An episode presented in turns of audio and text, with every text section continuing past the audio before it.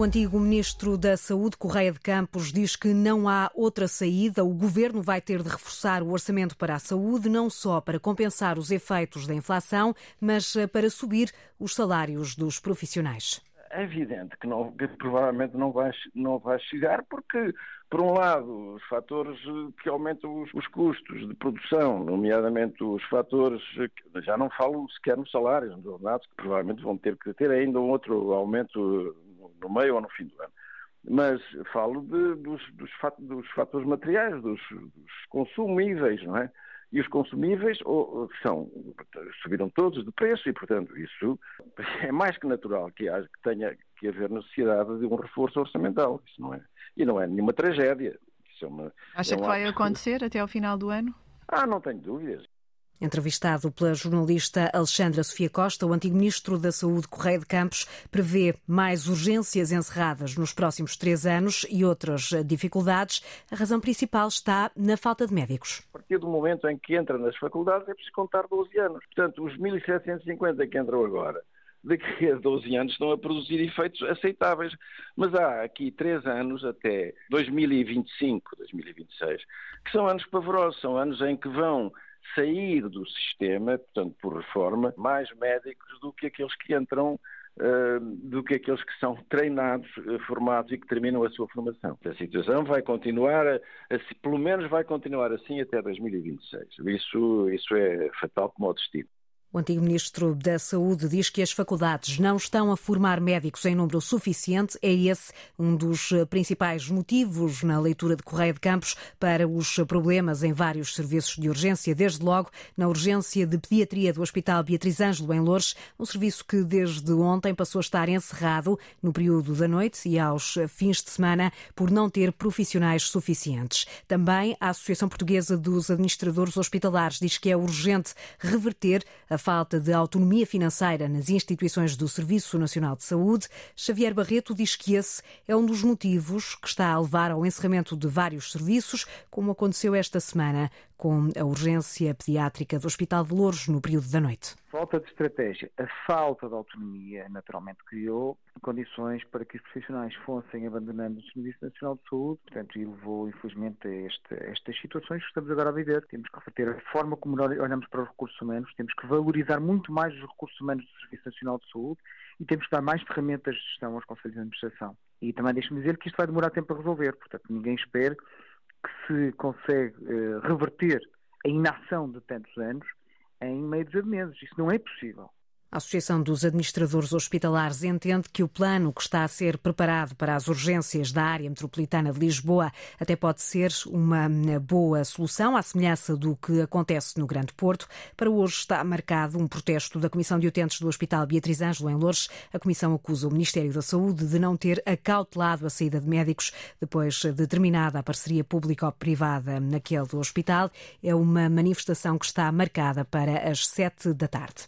A Associação Portuguesa de Hospitalização Privada tomou conhecimento da intenção do Sindicato dos Enfermeiros Portugueses de avançar com uma greve no próximo dia 16. Numa nota escrita enviada à Antena 1, a Associação refere que soube da paralisação através da comunicação social e que continua sem receber até ao momento qualquer pré-aviso. A Associação garante ainda que mantém o espírito de parceria com todos os sindicatos no âmbito da contratação coletiva. Os enfermeiros dos hospitais privados avançam pela primeira vez para uma greve por atualizações salariais e também por horários semelhantes aos do setor público. A Polícia Judiciária deteve hoje duas mulheres no Algarve por suspeitas de burla qualificada. As mulheres em causa, na Tércia Simões, faziam-se passar por médicas e prometiam cura para várias doenças. Uma das mulheres é portuguesa, a outra estrangeira, intitulavam-se médicas ou profissionais de saúde e propunham e administravam a pessoas, incluindo algumas crianças e também a animais, um tratamento médico eficaz. Prometiam a cura para várias doenças comuns ou mesmo graves, inclusivamente doenças oncológicas. As práticas de medicina alternativa eram administradas em espaços que funcionavam como clínicas de atendimento e também manipulavam e armazenavam supostas preparações homeopáticas e outros medicamentos, alguns injetáveis. Durante a operação policial foi possível apreender diversas substâncias presumivelmente perigosas para a saúde e identificar vários pacientes vítimas. Destacam-se doentes oncológicos, alguns já falecidos, aos quais, a troco de pagamento de quantias em numerário, as detidas prometeram a cura da sua doença. Forneciam terapias e preparados com suplementos não autorizados em Portugal, alguns com rótulos alusivos e compostos potencialmente perigosos, em especial para doentes oncológicos. Estas duas mulheres foram hoje detidas pela Polícia Judiciária no Algarve. Mais de uma centena de reclusos do estabelecimento prisional de Lisboa estão há cerca de um mês a fazer as refeições nas celas. A situação deve-se à queda de parte do teto num dos refeitórios, de acordo com informações confirmadas pela Antena 1, junto da Direção-Geral de Reinserção e Serviços Prisionais. O encerramento de um dos oito refeitórios do estabelecimento prisional de Lisboa prende-se com questões de segurança a queda de parte do estuque do teto terá sido provocada pelo mau tempo, sendo que o espaço continua sem condições para que os reclusos possam eh, fazer lá as eh, refeições. Ouvido pela Antena 1, Vítor Ilharco, da Associação de Apoio ao Recluso, reage a esta notícia, dizendo que o refeitório não precisa de obras, o estabelecimento prisional de Lisboa precisa sim de fechar o mais eh, depressa possível tudo o que se gastar no estabelecimento prisional de Lisboa é mal gasto. Devia estar fechado há décadas, não tem a mais pequena qualidade, um ser humano ali viver. O facto de comerem em, nas celas só é uh, complicado porque as celas também não têm o mínimo de condições. Aliás, há uh, muitos estabelecimentos prisionais onde os reclusos comem nas celas por falta de refeitório. O problema do EPL é que aquilo é uma cadeia medieval onde as celas não têm vidros, onde os, os, os fios elétricos estão descarnados, onde os reclusos têm que meter garrafas de litro e meio de água na sanita para não serem ratos durante a noite, onde há todo o tipo de bicharada, isso é que é eh, problemático. Declarações de Vítor Ilharco, presidente da Associação de Apoio ao Recluso, a defender o encerramento imediato do estabelecimento prisional de Lisboa por falta de condições. O PSD vai insistir nas perguntas dirigidas ao Primeiro-Ministro sobre a alegada interferência de António Costa na resolução do Banif e no afastamento da empresária Isabel dos Santos do Eurobic. O líder parlamentar social-democrata Joaquim Miranda Sarmento lembra que as respostas do Primeiro-Ministro foram insuficientes e acrescenta que esta é mesmo a última oportunidade para António Costa dar explicações. Passaram dois meses e o Sr. Primeiro-Ministro, ao invés de responder a cada uma das perguntas do PSD, entendeu enviar-nos um texto relativamente vago e lacónico que deixou muito por responder e que eh, suscitou novas questões. Nesse sentido, o PSD eh, acaba de apresentar 14 novas questões sobre estas duas matérias e que esperamos que o Sr. Primeiro-Ministro possa responder e responder desta vez diretamente a cada uma dessas questões, por forma a que esta seja a última oportunidade para o Sr. Primeiro-Ministro esclarecer eh, o seu papel, quer na interferência que eventualmente terá tido junto do Banco de Portugal para que este concedesse a da unidade à engenheira Isabel dos Santos, quer no processo de venda e resolução do Banif. E se as novas respostas do Primeiro-Ministro não satisfizerem o PSD, o líder da bancada social-democrata mantém em aberto todas as possibilidades, incluindo uma eventual comissão de inquérito.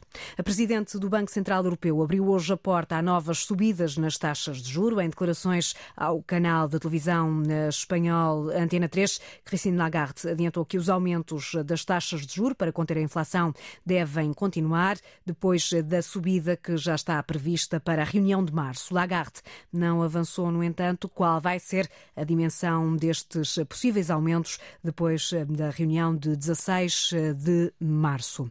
Os eh, agricultores eh, voltaram hoje à rua, têm várias caixas, mas protestam principalmente contra a decisão do governo de transferir competências das direções regionais de agricultura para as comissões de coordenação e desenvolvimento regional.